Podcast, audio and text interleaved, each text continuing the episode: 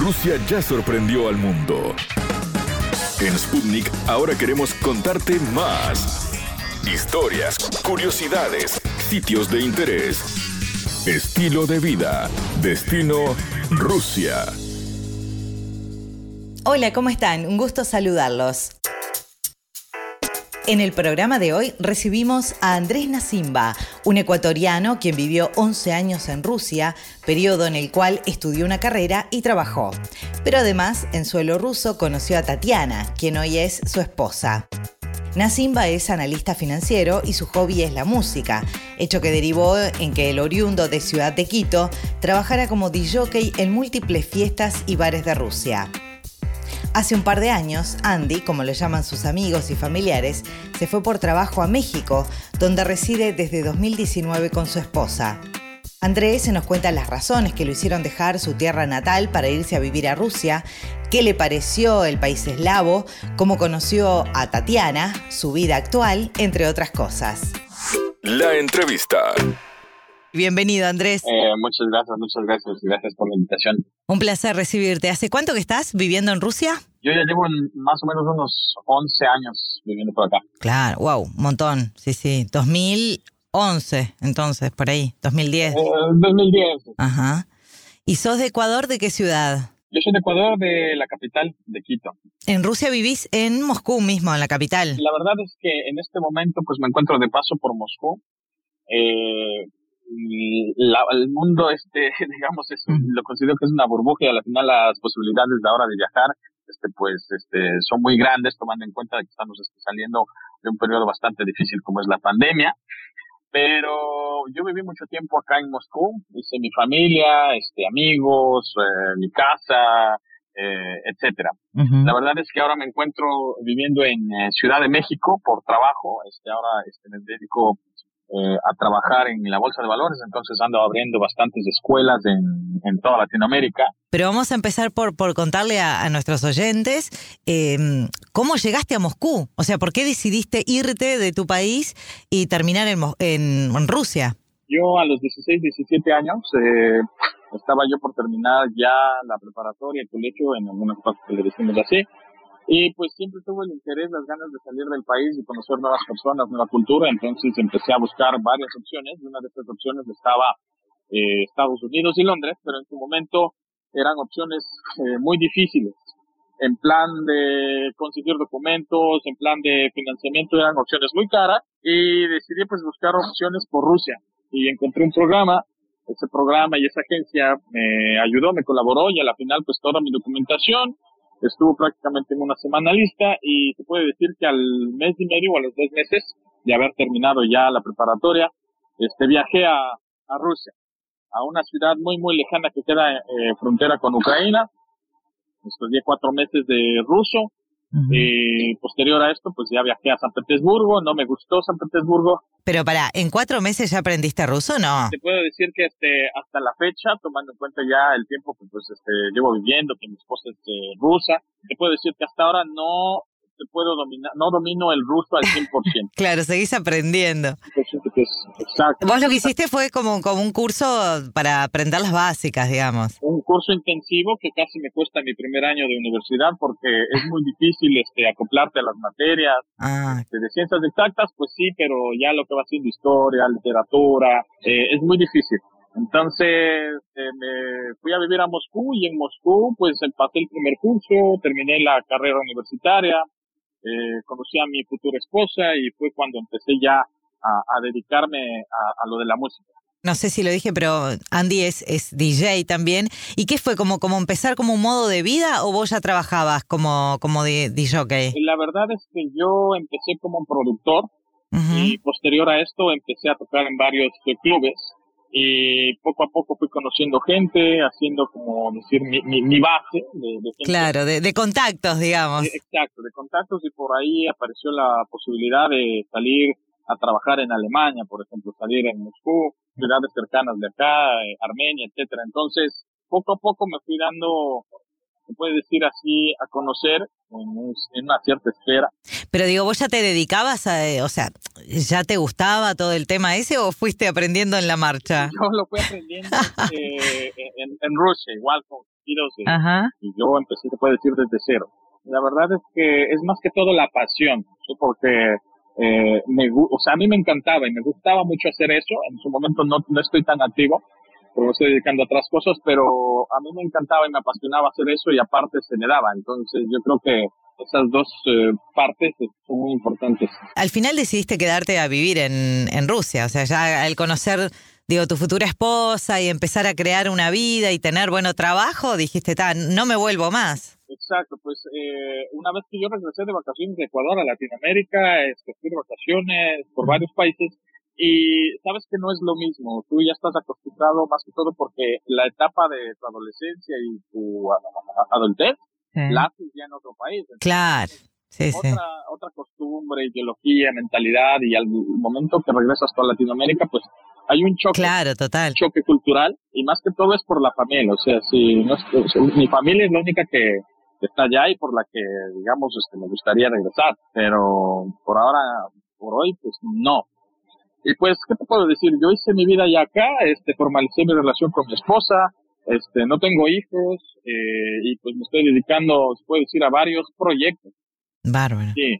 Este, una de la, mi segunda profesión, este, porque mi primera profesión fue de, de ingeniero, este, en construcción de automóviles y tractores, cosa que te puedo decir. Eso fue lo que estudiaste en Rusia. Esa es mi primera carrera. Que te puedo decir que como chico de 16 o 17 años, en su momento pues yo quise seguir esa carrera, pero después me di cuenta que no era lo mío, que no me gustaba y que no sentía pasión por eso. empecé a estudiar otra segunda carrera que es... ¿Ingeniero de qué? Perdóname que no te, no te entendí, Andy. Ingeniero, ingeniería. Ingeniero en construcción de automóviles y, y tractores. Wow. Moscú. Sí, sí. Este, trabajé muy poco tiempo, trabajé un año en Toyota, en Lexus, este, y pues eh, sentí, vi que no era lo mío, quise estudiar una segunda carrera, y en la segunda carrera que es de, ya de finanzas, te puedo decir que ahí establecí y he empezado a hacer como que mi vida. La de producción de música, eso fue, digamos, este... Como un hobby, ¿no? Mía.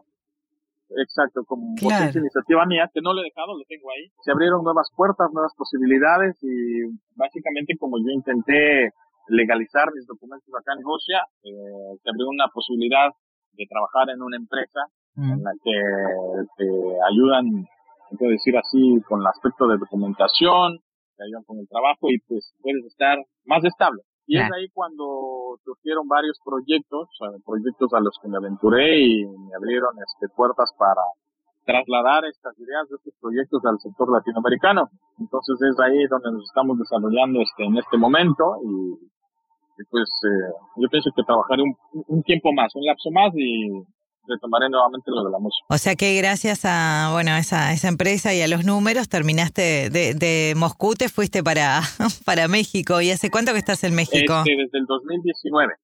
Ah, ya hace un par de años, bien. ¿Y ahí, te, pero te pensás quedar en México o vas a volver en algún momento a Rusia?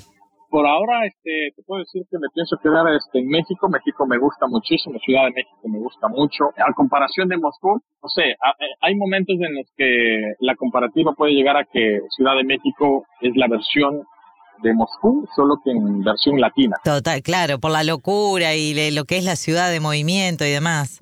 Es súper grande, la gente, este, el movimiento, no duerme Ciudad de México, siempre hay cosas que hacer, estar está activa, entonces me gusta mucho. ¿La empresa a qué se dedica, Andy? ¿Esa empresa que, que estás trabajando en México? Nosotros este, trabajamos como intermediarios para Bolsa de Valores, somos un broker, tenemos nuestra propia aplicación eh, y básicamente lo que estamos abriendo nosotros son escuelas de trading para clientes que están interesados en aprender esto.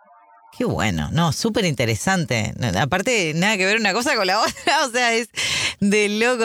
Pero es, es lo, lo, lindo también, ¿no? El asalto de la vida, que uno vaya probando hasta que encuentre su lugar y su, su momento en el mundo, ¿no? Sí, este. Eh, yo siempre soy una persona que no me gusta, este. O sea, me siento como diablo, diablo en botella, perdón por la expresión, pero no puedo estar sentado en un solo sitio. Te entiendo. Tengo que estar haciendo algo, conociendo gente, etcétera. Entonces, me gusta mucho eso. Andy, hablemos un poco de, Rusia. ¿Qué es lo que te atrapó a vos el, el país eh, eslavo, el país euroasiático, como para que, más allá de que encontraste el amor, ¿no? Pero ¿qué fue lo que te atrapó? claro, eso ni que hablar, que es, es una razón importante, pero eh, fuera de eso, ¿qué fue lo que, más te atrapó de, de, Rusia como para decidir quedarte? El frío está súper claro que no. Hay mucha gente que le gusta el frío, la, la, la nieve hay ciertos periodos muy bonitos del invierno, pero lo que me atrapó a mí fue su cultura, mm. la magnitud, su historia, a mí me asombra y nunca me deja de asombrar por todo lo que pasó esta gente. Y bueno, ya mm. después, este, sus mujeres.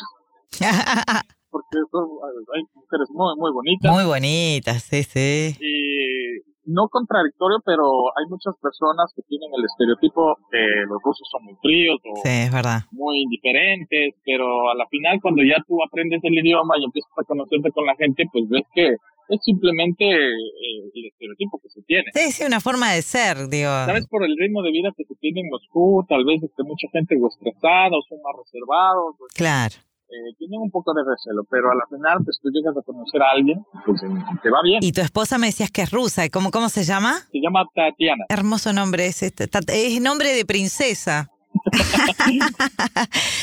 ¿Y, ¿Y cómo la conociste a Tatiana? Sí, en mis, primero, en mis primeras, se puede decir así, presentaciones, en una fiesta latina, eh, y bueno, este, la conocí bailando y la invité a, a, bailar bachata en ese momento. Ay, pero me muero, qué divino. Y le, enseñaste, me imagino, porque a los rusos en general, si bien les gustan los ritmos latinos, no todo el mundo sabe bailar. Pues exacto, o sea, no todo el mundo, de hecho yo tampoco, no, no es que haya sido profesional, pero no bailaba, o sea, yo no bailo. pero bueno, me quise conocer con ella, este, hice el intento. Y sí, te forzaste para tirar unos pasos. ¿Ella de qué ciudad es? ¿Ella es de es moscovita? Sí, es de Moscú. Ajá. Estuvimos juntos cuatro años, después decidimos pues, formalizar ya la, relación. Qué bueno. Y, y, ahora te sigue, a todas partes del mundo donde vas te sigue. Pues créeme que eh, es difícil sí, mantener una relación así al principio porque ella tiene sus cosas, su trabajo, su familia, mm, pero ya cuando sigues un ritmo, un patrón, puede decir que sientes confianza y esta persona va a estar ahí siempre apoyándote para ir a donde tú vayas. Claro. Entonces, ya cuando superas esa barrera, yo pienso que, no hay más que decir y ya tú sabes que es la persona pues que, te va a seguir toda tu vida.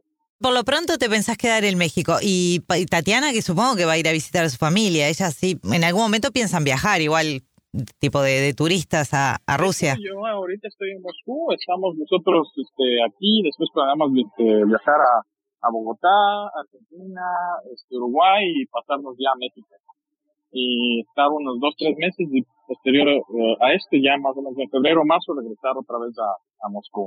Eh, Andy, la verdad que una linda historia, ha sido un placer charlar contigo y, te agradecemos una vida que, no has parado, la verdad que en, este ratito que nos, nos has contado de todo un poco. Eh, muchas gracias por, por tus minutos para, para Sputnik y bueno, que, que sigan los éxitos y a ver cuándo, cuándo se viene ese baby entonces pronto. Un ruso ecuatoriano. Muchísimas gracias a ustedes nuevamente por la invitación y este, feliz de compartir un poco de mi experiencia. ¿Sabías que conocemos datos de Rusia que te van a maravillar? Una de las cosas que más llama la atención a los visitantes en la capital rusa es que los coches en el país euroasiático llevan incorporado una especie de cámara para grabar en caso de accidente. El uso de cámaras montadas en el automóvil, conocidas como dashcams, ha significado cientos de minutos de videos por YouTube con accidentes sorprendentes por las carreteras rusas. ¿Por qué ocurre esto? Se debe a que es una forma que tienen los rusos de protegerse, ya que es una buena manera de tener pruebas contundentes de lo sucedido en un accidente. Hasta aquí, Destino Rusia. Gracias por la compañía. Destino Rusia.